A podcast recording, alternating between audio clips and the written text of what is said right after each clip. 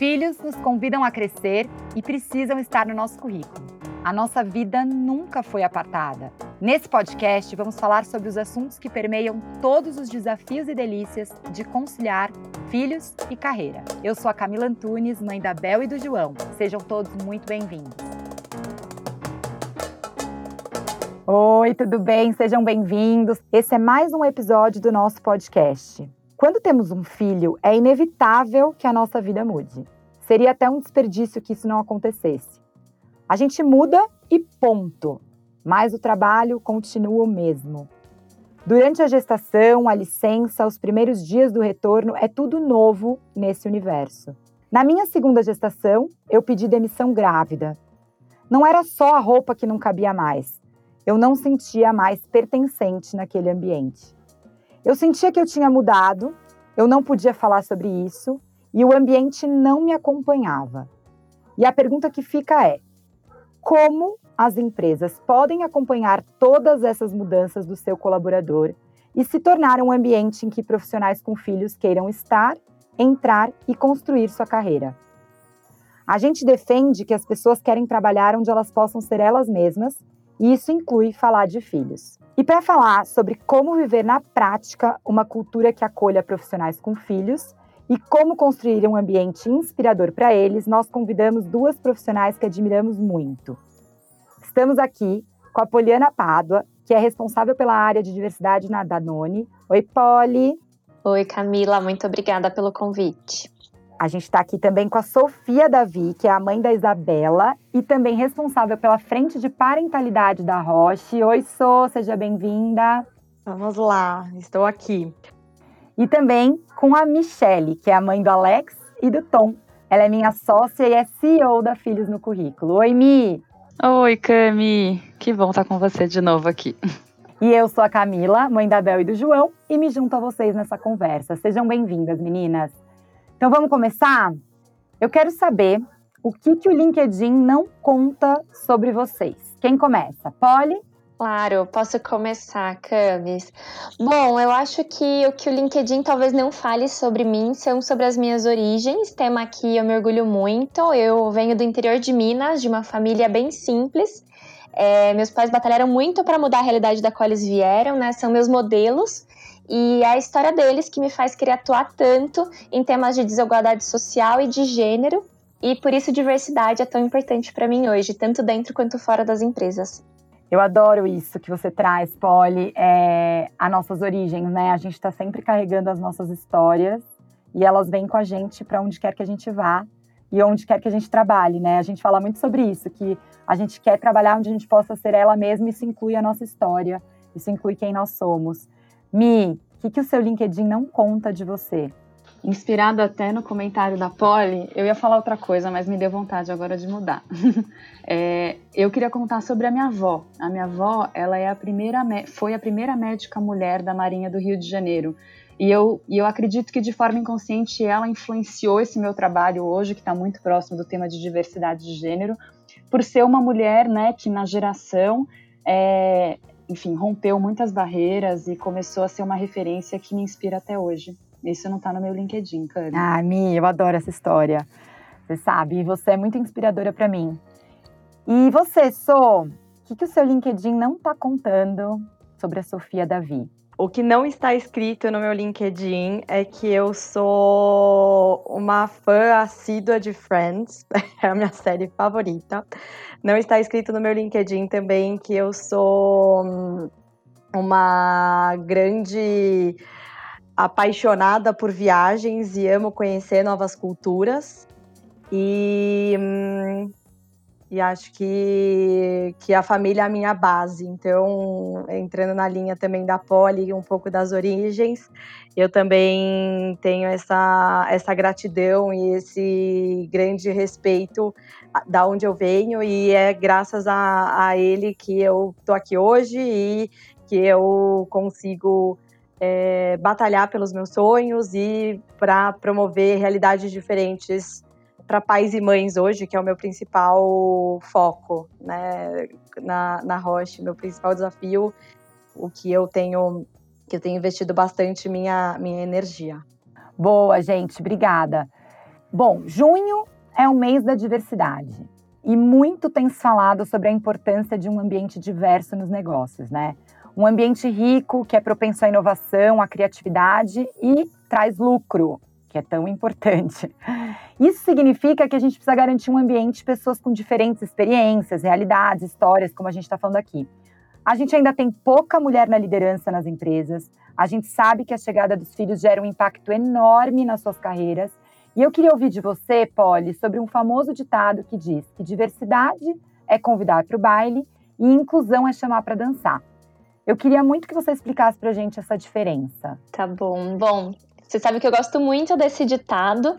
Acho que ele representa muito bem uh, o conceito de diversidade inclusiva. E quando a gente fala desse conceito, eu gosto muito de pensar nessas duas fases separadamente, porque no final elas se complementam muito. Né? Então eu sempre falo que diversidade é o conjunto das singularidades visíveis e invisíveis de uma pessoa, né? Ou seja, a soma das diferenças que faz com que cada um seja único. E nas empresas, quando a gente quer trazer mais diversidade, isso é representado por políticas, uh, por KPIs de recrutamento, métricas que garantem um ambiente repleto de diversidade. Já a inclusão, ele é um pré-requisito para cultivar e manter essas equipes, né? Para de fato fazer com que essa diversidade de pessoas, de diferenças se sintam incluídas. É, que vem tanto, né? Ele vem imprimido no comportamento inclusivo, na colaboração, na empatia até pelo outro.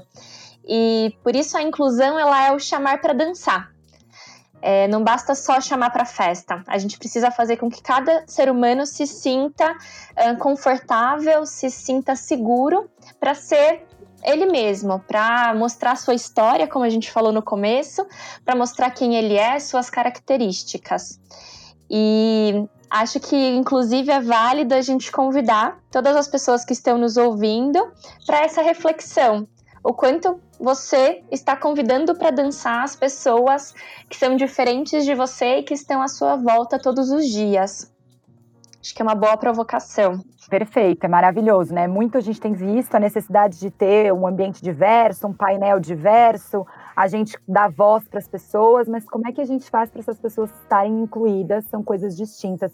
Mi, você queria complementar, você que é conselheira também do projeto Serendipidade, é, acho que você tem aí bastante expertise nesse assunto. Você quer trazer alguma coisa que você perceba de diversidade, inclusão?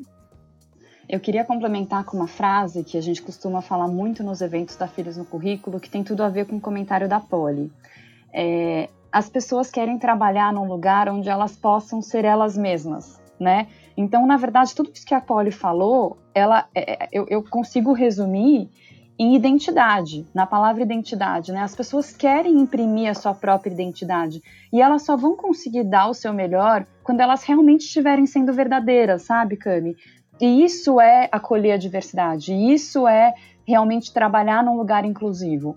E a dica que eu dou para saber se realmente o meu trabalho é um lugar inclusivo, né? Se você, gestor de uma equipe, tem dúvida se você realmente tem uma equipe é, e que se você vive o valor da diversidade dentro do seu negócio, o teste que eu sugiro fazer é muito simples. Ele se chama teste do pescoço. Não sei se vocês já conhecem, mas olha para o lado, né? Olha para a direita, olha para a esquerda, veja a sua equipe, veja quem trabalha ao seu lado. É, é, essas pessoas, elas refletem uma equipe diversa. Você vê diferentes histórias, diferentes perfis, gêneros, etnias né? Isso vai dizer de uma forma muito sucinta se nós temos ou não diversidade na equipe. Nossa, eu acho incrível a história do teste do pescoço, gente, vale para tudo, né? Porque às vezes a gente fica pensando até na relação com os nossos filhos, onde os nossos filhos estão incluídos, é, os ambientes que eles frequentam, as escolas, os lugares, assim. É, o exercício é muito claro, é só a gente também revisitar a nossa infância, quantas pessoas a gente conviveu, qual é o ambiente que a gente está inserido e como que a gente precisa também ser ativo, né, para buscar essas pessoas para nosso convívio, para que a gente possa realmente viver um ambiente diverso e um ambiente que seja seguro, que permita que a gente possa existir ali na sua integralidade. Eu acho isso muito importante. E a gente também faz uma analogia que o ambiente dentro das empresas ele é composto pelo hardware, né, que são essas políticas, a estrutura física e o software, que a gente faz essa analogia entre hardware e software, que é composto pelas duas coisas. Enquanto que os softwares são as pessoas, é a cultura que a empresa vive, é aquilo que sustenta a existência. Ou seja, é como ela vive na prática aquele quadrinho da missão que fica pregado na parede, né? Eu queria muito ouvir da experiência de vocês, Polly. Assim, o que, que você percebe que uma empresa tem a estrutura, ela tem a política, é, e como ela vive isso na prática, como que essa cultura fica impressa na realidade dos seus colaboradores? Bom, é, eu acredito que uma cultura inclusiva ela só se torna realidade através das pessoas. É, vai além de como a empresa se posiciona. Né? Uma cultura inclusiva ela é feita por cada ser humano que faz parte daquele corpo de funcionários. E para implementá-la na prática, óbvio, é muito importante que a gente tenha algumas políticas que direcionam o que a empresa espera, quais são os limites, o que a, a empresa aceita e o que ela acredita, mas a gente também precisa trabalhar como cada ser humano que está ali olha para as diferenças, acredita e celebra as diferenças que estão, uh, que fazem parte da nossa, do nosso grupo, né, do nosso corpo de funcionários. Então eu acho que quando uma empresa quer de fato colocar o comportamento inclusivo em prática, ela precisa trabalhar muito o que a gente chama de mindset, né? Que é a mentalidade, que é como cada um Uh, trabalha suas percepções, os seus vieses inconscientes, aquilo que cada ser humano acredita desde quando, é, desde criança, né? Que foi aprendendo ao longo da sua construção enquanto ser humano. Porque muitas vezes a gente precisa se desconstruir. A gente precisa entender como o nosso cérebro funciona, né? Que a gente uh, tem muitos vieses inconscientes. Uh, toda a nossa tomada de decisão, ela é baseada em vieses que são formados por coisas que a gente viveu no passado.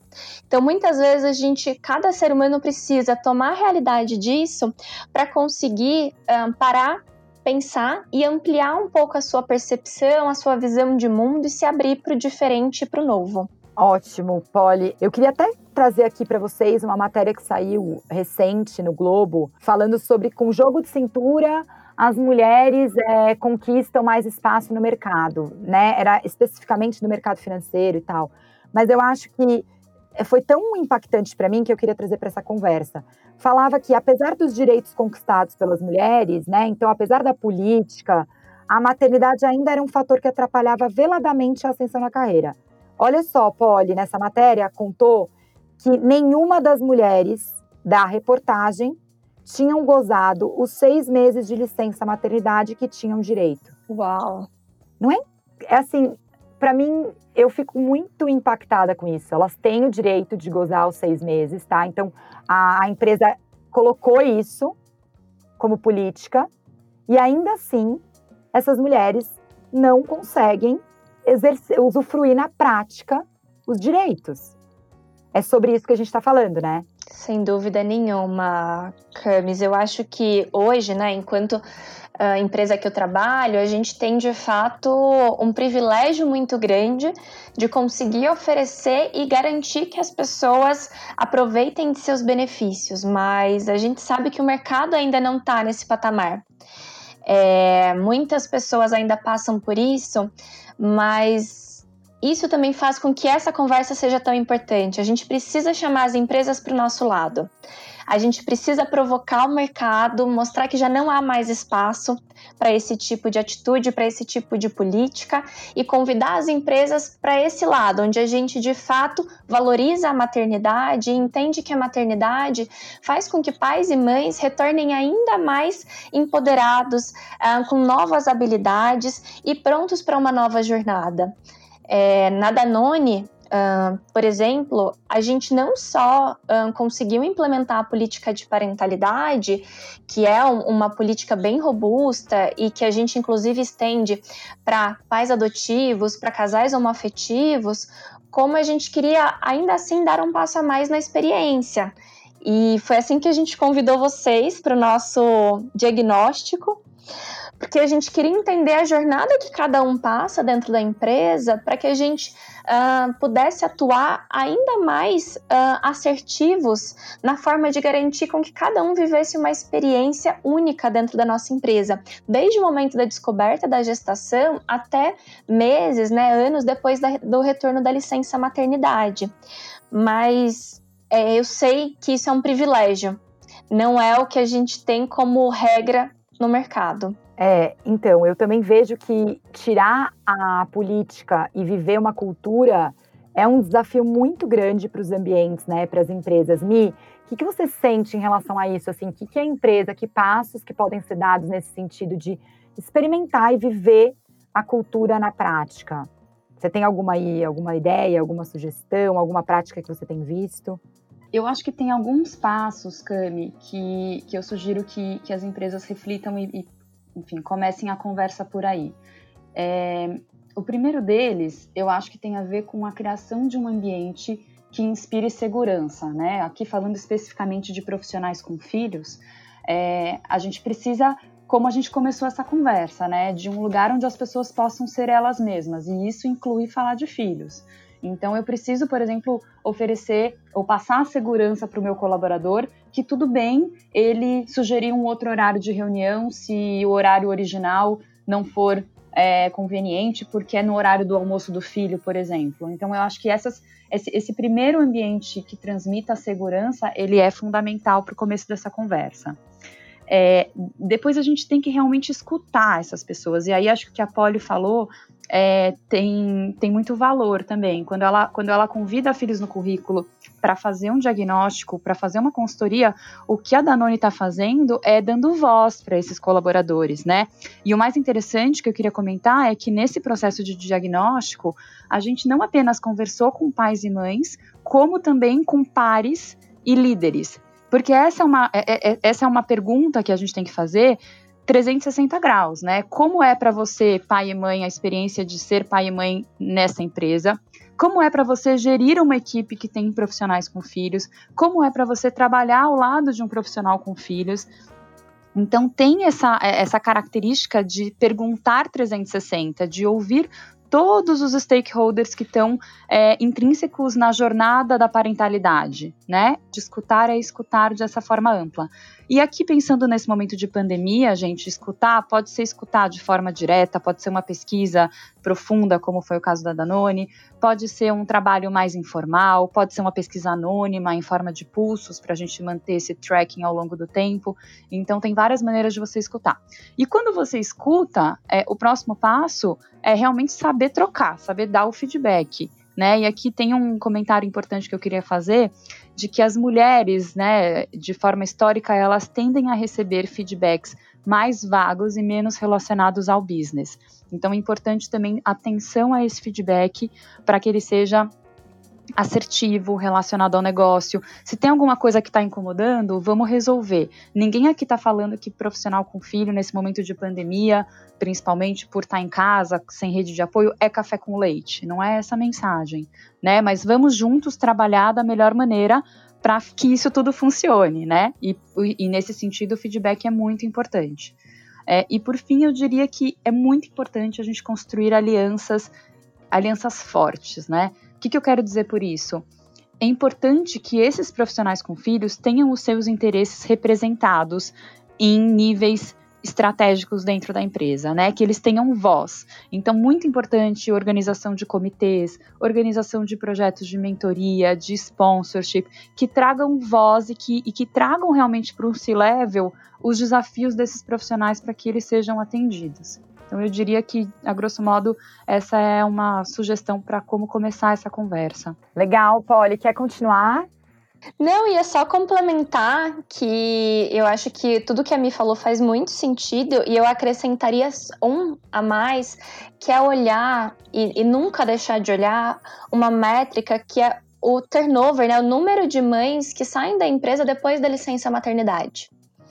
Hoje a gente tem um dado de mercado de que 50% ah, das mães não retornam da licença maternidade. Ah, ou por desligamento ou por pedirem demissão por talvez não terem a estrutura para voltar. E esse é um dado muito alarmante e que as empresas de fato precisam olhar e garantir que elas estão proporcionando um ambiente em que as mães consigam equilibrar esses dois uh, chapéus.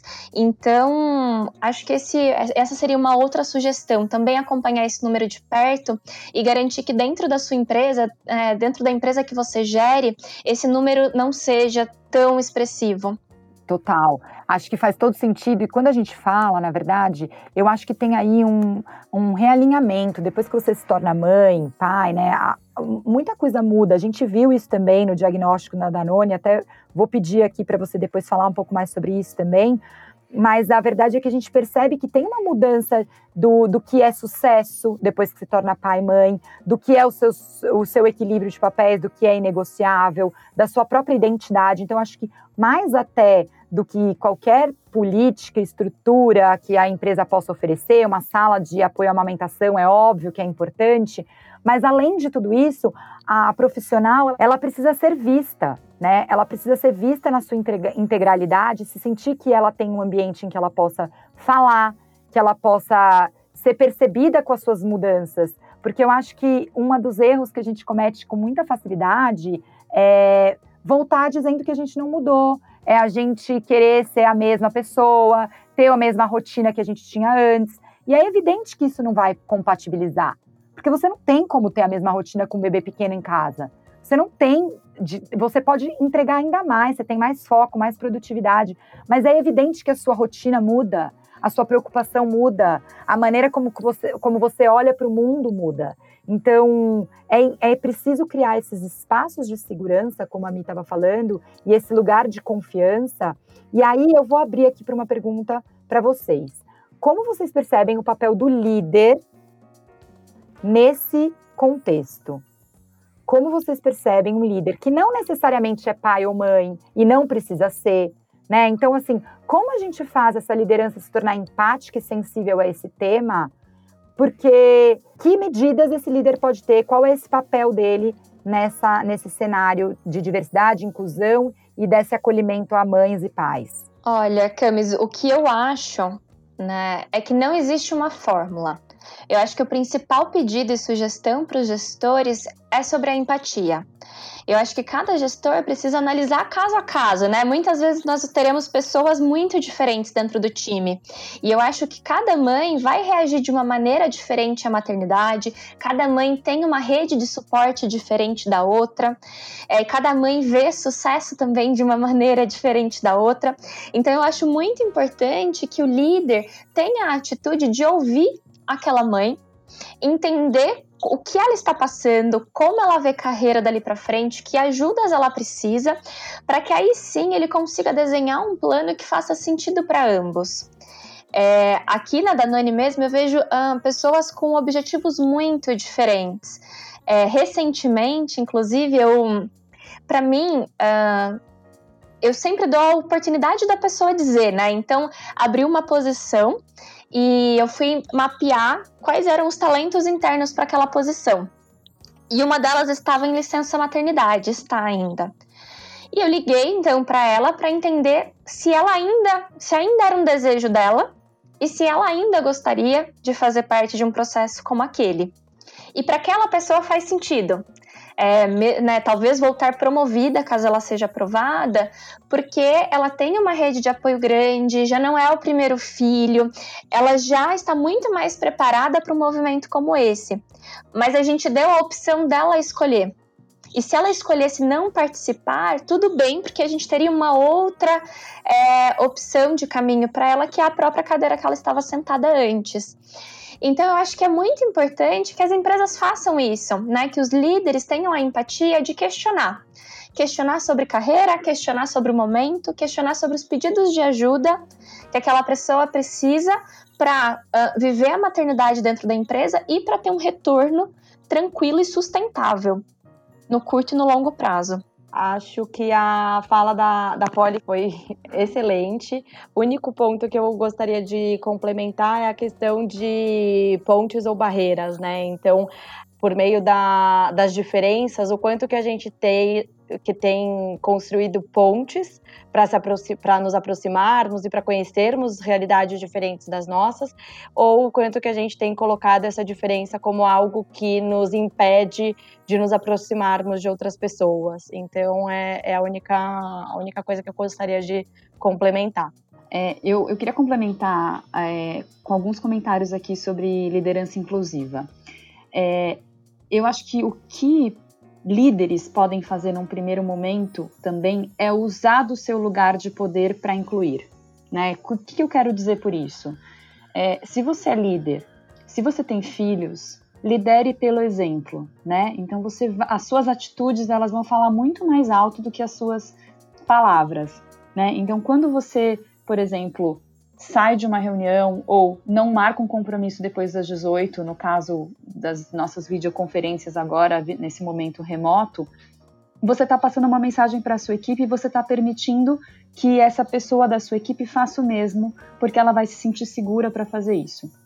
E por fim, também, uma outra dica que eu dou é não tire conclusões precipitadas, né? Pergunte exatamente o que você quer saber para essa pessoa. Ao invés de você perguntar se essa pessoa tem filhos e tirar a conclusão se ela pode ou não viajar por conta disso, pergunta: você pode viajar? Né? Existem muitas maternidades, muitas vontades, muitas fases. Né? Pergunta o que você quer saber, não tira conclusões precipitadas, que tem um pouco a ver também com o papo da Cami de conversar, de trocar, né? E de realmente ouvir aquilo que a pessoa está falando sem tirar conclusões precipitadas. Eu acho maravilhoso. Eu tô lendo o livro A Coragem para Liderar da Brené Brown e ela é incrível, né? É uma inspiração para gente. Eu estava justamente numa parte em que ela fala para você, para o líder, ele dar 20 minutos de escuta e se, se permitir ser confrontado. E o confronto seria em perguntas como: o meu apoio, é, o que você acha do apoio que eu estou ofertando? E aí você abrir espaço para criar essa confiança em que as pessoas possam fazer os comentários em relação ao seu apoio. E tem duas coisas também que eu acho importante trazer para essa conversa. Nesse quesito de maternidade, de paternidade, entre todos, na verdade, acho que vale para todas as relações, nada dá para a gente presumir. Nada dá para presumir quando o assunto é filho, porque a gente cai no risco dos nossos vieses inconscientes nos sabotarem e nos enganarem em relação às soluções. Porque a gente vai presumir o óbvio, precisa ser dito, você precisa checar, como a Polly está falando, você precisa dar espaço de se checar também como líder, né? Assim, é, o que eu estou ofertando nesse momento, o apoio está sendo suficiente? Me fala mais sobre isso. E às vezes, de uma forma preventiva, que você faça 20 minutos por semana, você faz um checkpoint com seus colaboradores, você vai ter muitas informações e muitas devolutivas para que você possa ir conduzindo esse caminho e ofertando de fato o que é necessário para cada um ali se sentir pertencente. Porque a gente sabe que a maternidade tem muitas coisas em comum, mas ela é vivida e experimentada de forma individualizada. É na solidão da maternidade a identidade se muda, as pessoas se transformam individualmente.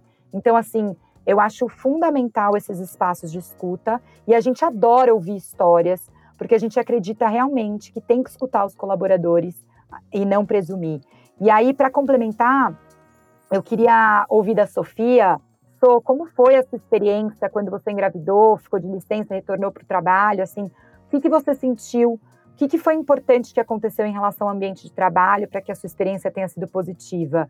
Você teria mudado alguma coisa? Essa é uma pergunta super especial, Cá. Eu acho que cada mulher passa o, o casal, enfim, né, o homem, o, o casal hétero, homo, enfim, independente da orientação, durante a gestação passa por um processo muito intenso. É, e nessa e a minha experiência foi de que quando eu soube da, da, da gestação eu fiquei super feliz, claro, fui pegar de surpresa porque eu, eu não esperava a confirmação mas eu passei uma gravidez muito tranquila. E eu, durante toda a gestação, eu, eu, eu mentalizei muito e eu é, tinha muito forte que eu gostaria de ter um parto normal. E eu tive uma cesárea, que eu tenho para mim até hoje que não foi uma, uma cesárea necessária de fato. É, nem eu nem minha filha estávamos em risco e, e, enfim, foi só um processo que foi mais lento e que eu acredito que foi por uma escolha nossa do médico que nos apoiou nessa, nesse período é, que tinha uma linha diferente do que a gente acredita. É, e aí, passada, passada essa experiência, eu comecei a, um processo de terapia mesmo com uma, uma profissional que para mim foi fundamental. Então, é, nem todo mundo tem essa oportunidade, mas eu tive e para mim foi algo que funcionou muito, porque eu comecei a repensar muitas coisas. E aí, durante a licença, eu comecei a pensar sobre qual seria o significado que eu daria para o meu trabalho pós-licença, porque a Sofia, antes de ser mãe, já não existe mais. A Sofia agora é mãe da Isabela. É, apesar de eu ainda ter os meus papéis profissionais na Roche, meus compromissos, eles estão em outro lugar. E eu comecei esse processo de ressignificação do trabalho durante a licença. E com isso, eu, eu comecei a identificar algumas possibilidades que a Roche me dá de trazer esse tema para minha função hoje, né? Então, quando eu voltei de licença, que eu, graças a Deus, eu, eu, eu trabalhando na Roche, eu tive uma experiência muito boa, assim, né? Eu, eu com uma eu, eu estava com uma líder que é mãe e ela tinha passado muito recentemente por tudo que eu tinha acabado de passar e ela foi muito acolhedora, ela, a gente conversou muito, então é, foi um processo bem tranquilo para mim, que eu sei que nem sempre isso acontece, infelizmente, mas é, para mim foi muito tranquilo. E aí, quando eu percebi que eu queria ressignificar o meu trabalho, eu percebi que eu queria como propósito de vida ajudar outras mães e outros pais. É, e aí eu consegui conectar essa, esse meu propósito a iniciar essa frente de parentalidade na Roche. E que foi, por, né, é, eu, eu vejo como um presente eu ter podido seguir com essa ideia, né? Eu conversei com as meninas que são líderes da frente de equidade de gênero na Roche, e elas me deram essa abertura de a gente seguir, começar a evoluir. Então, logo no começo, a gente já teve essa, esse, esse gol de, de lançar e inaugurar a nossa sala de coleta de leite materno. Aí agora, com, a, com o isolamento social, a gente tem, é, teve a abertura de fazer essas rodas. Então, é, é, o tema que, que vai aos poucos criando corpo e que a gente vem tra trazendo cada vez mais para a conversa. Então, isso como uma experiência bem resumida da minha, da minha gestação, do meu pós-parto e da minha, do meu retorno ao trabalho até os dias atuais. E aí, Ká, sobre a sua pergunta com relação ao que eu faria diferente. Eu já tive alguns momentos que a minha resposta foi outra, mas hoje a minha resposta é de que não, porque tudo que eu vivi fez eu estar aqui hoje. Se eu não tivesse vivido o que eu passei, eu não, não, não estaria talvez faz, fazendo esse podcast com vocês, assim, né? Talvez a gente não teria essa iniciativa de parentalidade. Então, eu sou hoje eu vejo tudo isso que eu passei com gratidão porque me trouxe uma, uma outra experiência e um outro lugar de fala para eu poder contribuir com outras realidades também. Eu não posso deixar de perguntar para vocês também como tem sido esse período que a gente está vivendo, que é tão atípico, tão abrupto, uma ruptura enorme.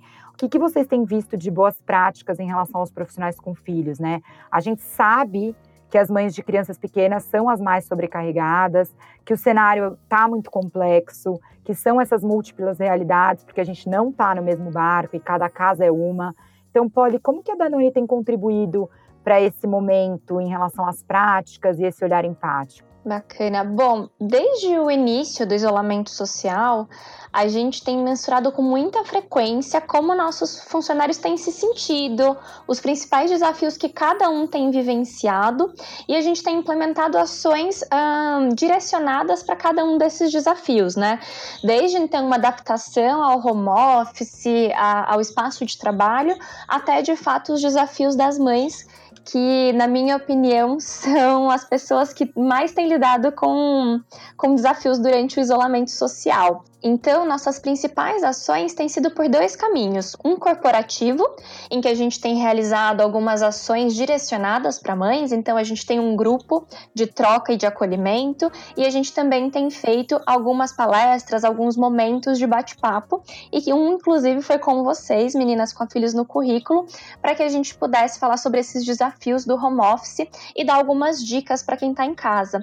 Um outro caminho que a gente tem usado muito é falar com os gestores, né? Como a gente está mapeando de perto uh, em todas as nossas unidades de negócio, como os funcionários têm se sentido a cada 15 dias, a gente sempre leva para os gestores qualquer ponto de atenção que a gente tenha. Então a gente sempre sugere que haja essa conversa entre gestor e liderado e que o gestor tenha muita empatia. Então, aqui a gente tem a figura de um business partner, né, que é um RH que é muito próximo do negócio. E esse RH tem suportado os gestores nesse momento, para que eles consigam também adaptar a forma de trabalho, o volume, para que as pessoas consigam ter um ambiente de trabalho sustentável durante o isolamento social. Mas de fato é desafiador, é novo e mais uma vez não há uma fórmula que se adeque a todas as pessoas. Cada uma das pessoas aqui da Danone que me trouxeram desafios em relação à maternidade, muitas vezes tem desafios muito diferentes umas das outras. E por isso a gente sabe que a conversa com o gestor é o melhor caminho para entregar um plano individualizado. É isso, esse momento mais do que nunca ficou clara a importância de individualizar e de perceber cada pessoa como única na sua realidade, né? Porque é muito diferente que cada pessoa está vivendo. Mi, você tem visto alguma prática interessante que você queira trazer aqui para essa conversa? Eu queria comentar com vocês de um movimento que foi criado de uma maneira colaborativa entre o movimento Mulher 360 e empresas que atuam como consultoria de parentalidade, de equidade de gênero, um grupo de empresas que inclui a Filhos no Currículo, a Mãe Corporate e a Maternidade nas Empresas. E juntas a gente bolou uma campanha chamada hashtag Tá Tudo Bem. Essa campanha ela foi co-criada de maneira colaborativa é, entre várias empresas, incluindo o movimento Mulher 360. E ela traz algumas cenas cotidianas bem, bem comuns, assim, eu não sei se vocês já passaram por essa, mas eu passei, eu, eu já tive mais de uma situação onde eu estava numa call, é, e aí, de repente, a própria filha do meu cliente, no fundo, começou a falar: Mãe, vem me limpar, acabei né? E não preciso explicar o que estava acontecendo, que vocês já podem imaginar.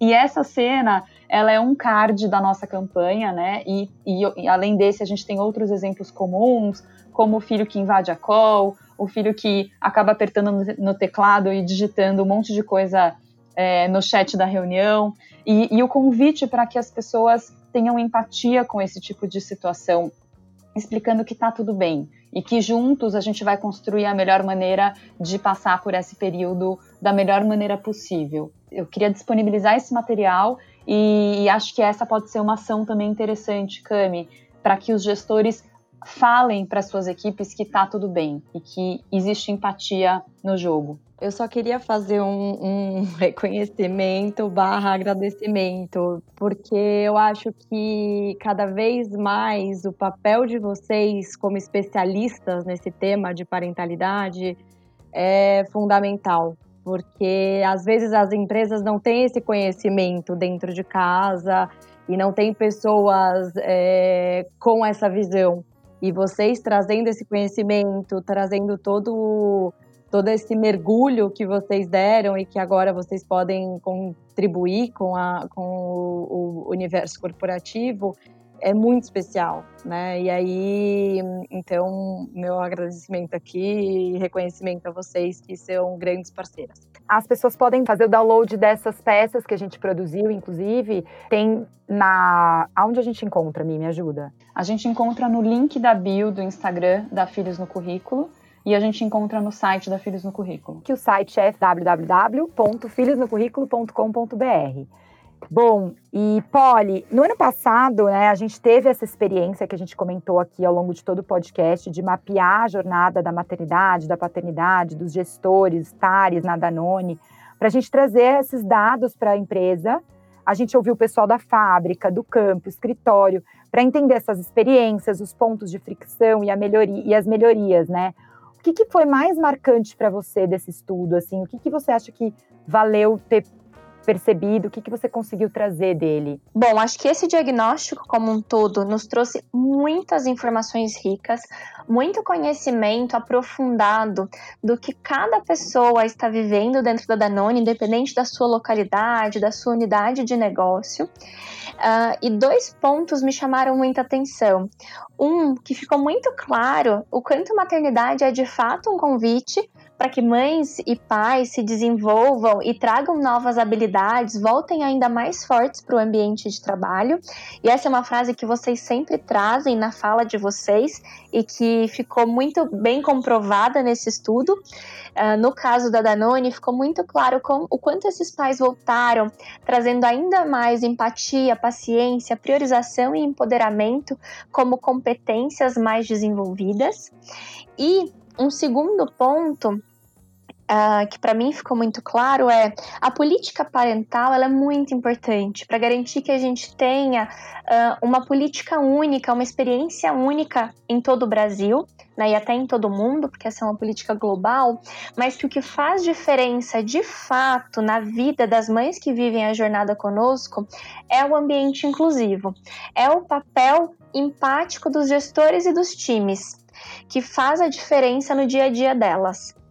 É, então, acho que isso me remete muito ao que a gente falou sobre o, o significado da teoria de diversidade inclusiva, e eu acho que aqui eu reforço o tema de que é muito importante que as empresas trabalhem a política, trabalhem práticas, mas que ao mesmo tempo trabalhem o comportamento inclusivo com seus gestores e funcionários.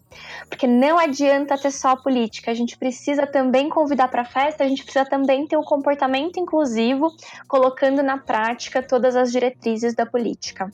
Ai, perfeito. Obrigada, Polly. Mi, para você, o que foi de destaque desse estudo? Tem alguma coisa que você levou aí? É, eu fiquei muito tocada com o que eu ouvi durante o mapeamento da jornada, eu, Camila.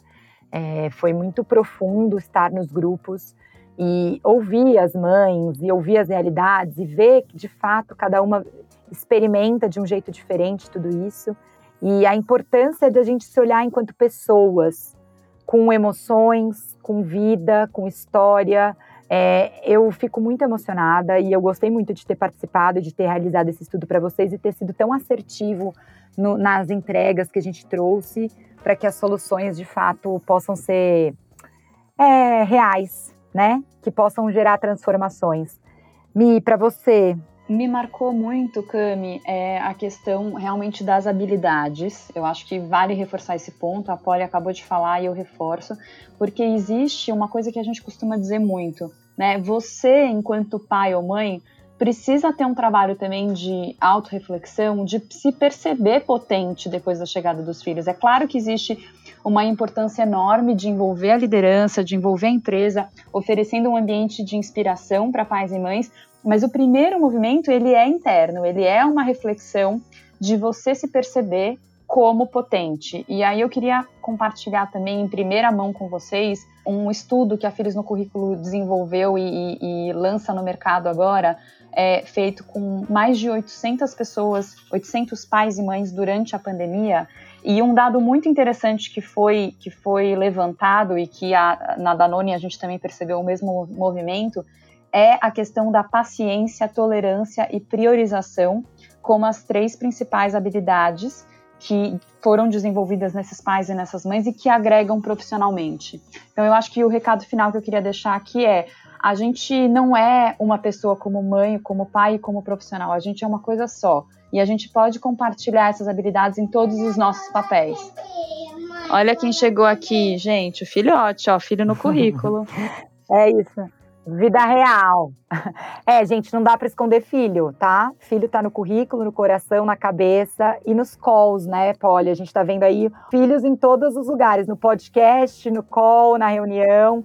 E eles precisam estar no nosso currículo em qualquer lugar que a gente esteja. Não dá para esconder filho, não. Polly, mas a gente está terminando hoje foi incrível, assim, estou super feliz desse podcast ter dado certo, da gente estar tá conseguindo gravar ele. Eu queria que você deixasse aqui uma mensagem, uma dica de livro, algo que você queira compartilhar, que você acha que faça sentido para essa conversa ou na sua vida, enfim. Fica à vontade para fazer o seu encerramento? É, acho que eu posso dizer que eu não sou mãe, mas tenho me inspirado muito uh, trabalhando com mães, fazendo o trabalho que a gente fez no ano passado. E admiro muito a jornada que cada mãe vive, né? Diferente de gestação, de educação, de vivência durante a licença e acho que se eu pudesse dar uma dica, é que de fato essas mães, como a Mi falou, eh, não deixem de se sentirem muito potentes com a, com a maternidade, porque essa é uma experiência que enriquece e que fortalece muito. Eu tô de fora, mas eu percebo isso claramente. E eu como profissional, como líder, valorizo muito essa experiência. E acho que se eu puder dar uma, uma dica, talvez, de um livro, tem um livro que eu gosto muito, que se chama Um Manifesto para Educar Crianças Feministas, né, ou Como Educar Crianças Feministas, que também está disponível em TED e é uma história fantástica, é um, é um conteúdo muito rico para mães e pais que querem educar seus filhos. Eu conheço e é realmente muito maravilhoso. Acho que é uma super dica. E você também é muito inspiradora, Polly, te conhecer, te ouvir e ver todo o seu trabalho sendo feito real. Assim, é muito, é muito lindo. Eu fico muito inspirada por você mesmo. Obrigada. Eu quero te agradecer pela sua participação. Eu também queria deixar uma dica, eu falei durante o episódio, então eu vou deixar aqui o livro que eu estou lendo nesse momento, A Coragem para Liderar, da Brené Brown. Acho que tem vários insights realmente importantes, muitas ferramentas, a questão da vulnerabilidade, de falar de emoções, de se conectar e da gente poder ser esse líder que inspira também as pessoas. Querendo dizer que todo mundo é líder, né? Porque a gente não precisa ter um cargo para ocupar esse papel, a gente pode assumir essa liderança na nossa vida já que o nosso comportamento inclusivo parte individualmente também, né, Polly? Mi, e você, tem alguma dica, uma mensagem final, alguma coisa que você queira compartilhar aqui para gente encerrando? Eu queria dar uma dica de série que eu assisti recentemente no Netflix, chamado A Vida e a História de Madame C.J. Walker. É, não sei se, se vocês já viram, mas é sobre uma, uma mulher afro-americana que venceu a pobreza, que construiu um império de produtos de beleza e se tornou a primeira milionária por esforço próprio. Foi um exemplo para mim de empreendedorismo, de autoconfiança e de representatividade feminina. É, fora, fora que foi uma história linda que eu chorei, horrores e e me deu muita força aqui para continuar a nossa jornada como empreendedoras. Então, essa é a minha dica de hoje. Eu acho que, como algumas dicas de livros, eu, eu li o Bessame Mucho, que é bem nessa linha de criação com amor, e li também o livro da Rafaela Carvalho, dos 60 Dias de Neblina. Eu sempre trago esse ponto porque nem todo mundo tem a, a noção do quanto que o puerpério é um momento bem importante pós-nascimento do filho, né, da filha. Então eu trago esse livro porque ele dá uma visibilidade de uma forma muito potente. Então são as minhas dicas. Então, gente, toda terça-feira tem episódio novo com pilas de conteúdo e bate-papo. A gente também está no LinkedIn, no Instagram, o site. É, e se você quiser mandar comentário, sugestão, é só escrever para o oi, arroba porque esse podcast é nosso também. Tchau, gente. Muito obrigada pelo convite, Camila e Michelle. Adorei. Tchau, gente. Amei. Obrigada. Papo delícia. Super obrigada pelo convite, pela oportunidade de participar desse episódio de podcast de vocês. Amei a iniciativa. Como sempre, sou uma grande fã do trabalho de vocês. Continuem contando comigo. E obrigada mais uma vez pelo, pelo convite. Ah, e não deixa de colocar seu filho no currículo, hein?